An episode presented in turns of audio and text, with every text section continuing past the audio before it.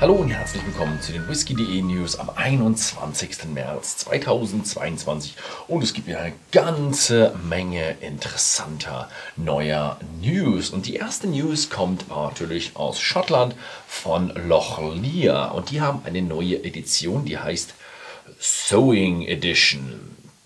Und das ist die erste Abfüllung einer Serie.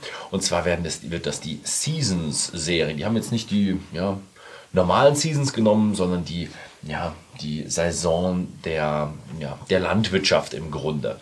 Und zwar die erste saisonale Abfüllung wird die Harvest Edition, also wird eine Harvest Edition im Sommer sein, dann die Fallow Edition im Herbst sowie die Plowing Edition im Winter und die ja, Sowing Edition wird wahrscheinlich dann im Frühjahr das Ganze abrunden und damit kommt jetzt die Sewing Edition raus, limitiert auf 7000 Stück, ohne Kühlfilterung, natürlich Farbe, 48% Volumen und sie wird auch in Kürze in Deutschland erhältlich sein.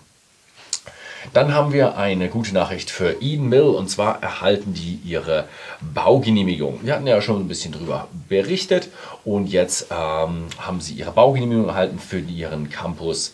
Ähm, und ja, das soll die erste einer der ersten CO2 äh, oder Brennereien sein ohne CO2-Ausstoß. Und äh, ja, bereits 2023 will die Bes äh, Brennerei dann auch Besucher empfangen. Sehr interessante Geschichte. Jetzt haben wir bei der Talisker Atlantic Challenge haben wir ja wieder einen neuen Weltrekord. Der Sieger, ein Team aus der Schweiz oder die Sieger, äh, haben es binnen äh, etwas weniger als 35 Tagen geschafft. Das waren dann die besten der 36 Teams, aber das war nicht der Weltrekord, sondern dass äh, zwei britische Frauen haben es auch geschafft, rüber zu rudern und die haben den bisherigen Weltrekord der Frauen äh, um fünf Tage geschlagen und sind in 45 Tagen über den Atlantik gerudert. Muss man sich mal vorstellen, man rudert 45 Tage am Stück. Also Chapeau und Gratulation. Dann haben wir Aaron, 16 Jahre, Single Cask, eine neue Einzelfassabfüllung unter dem Markennamen Tilias Liste mit Fassstärke 52,3% ABV und ohne Färbung und ohne Kühlfilterung gereift in Ex-Bourbon-Fässern und soll Ende März, also im Bälde, erhaltlich sein. Dann haben wir noch eine Nachricht von der Edrington Gruppe, das ist eine Stiftung, und die planen weitere Lagerhäuser und zwar bei Glen Rothes. Das sind nicht nur ein paar Lagerhäuser, sondern sie planen 21 neue Lagerhäuser auf 65,8 Hektar großer Fläche. Das sind ungefähr 50 Fußballfelder. Ähm, momentan machen sie erstmal eine Bauvoranfrage. Die kom äh, konkreten Bauanträge sollen im Herbst dieses Jahres gestellt werden. Und die werden jetzt nicht sofort 21 Lagerhäuser bauen, sondern die werden ein Lagerhaus nach dem anderen bauen eben genau in ihrem Produktionsrhythmus, ähm, mit dem sie dann diese Lagerhäuser befüllen werden. Aber 21, da werden sie auch schon ja, ein paar Lagerhäuser gleichzeitig bauen und das ist ja wirklich eine ganze Menge.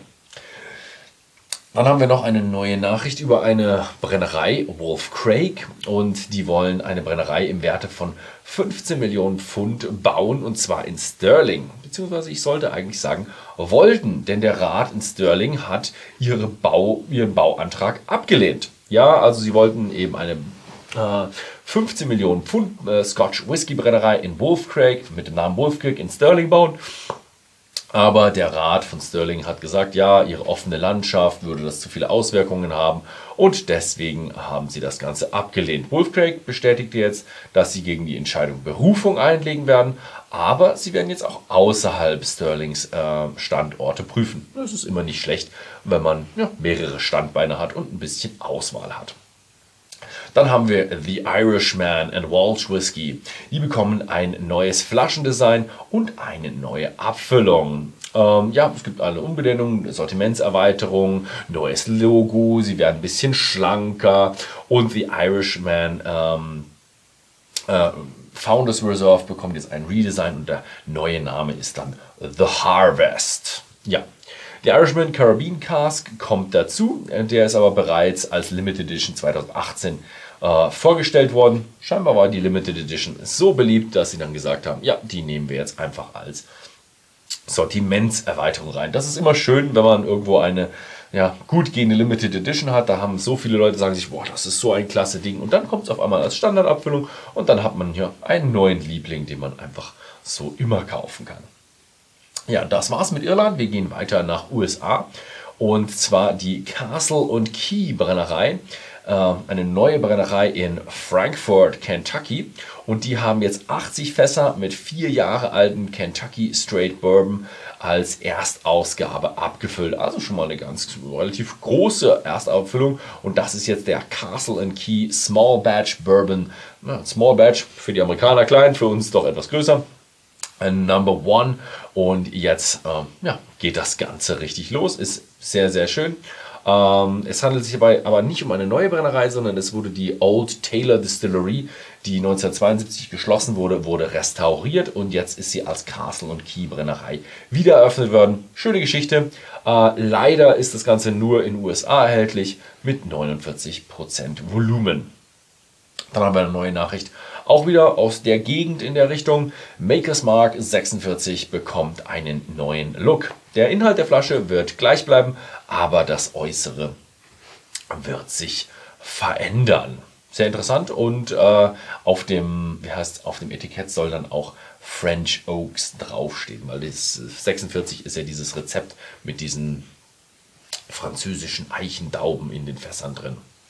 Dann haben wir noch eine Nachricht aus dem internationalen Bereich und zwar aus Deutschland. Es gibt eine neue Brennerei und die wurde offiziell eröffnet und zwar die Dresdner Whisky Manufaktur. Ja, wie der Name schon sagt, in Dresden. Am 7. April haben die äh, ihre ist es endlich soweit. Die Brennerei wird ihren äh, ja, historischen äh, im historischen Alberthafen eröffnet und das Besucherzentrum kann man schon seit letzten Oktober bestaunen, aber dann geht es erst richtig los.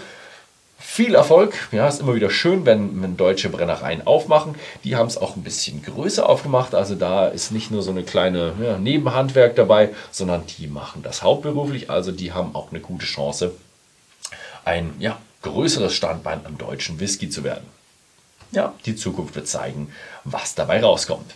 Ja, das war's mal wieder mit den Nachrichten diese Woche. Vielen Dank fürs Zusehen und bis zum nächsten Mal.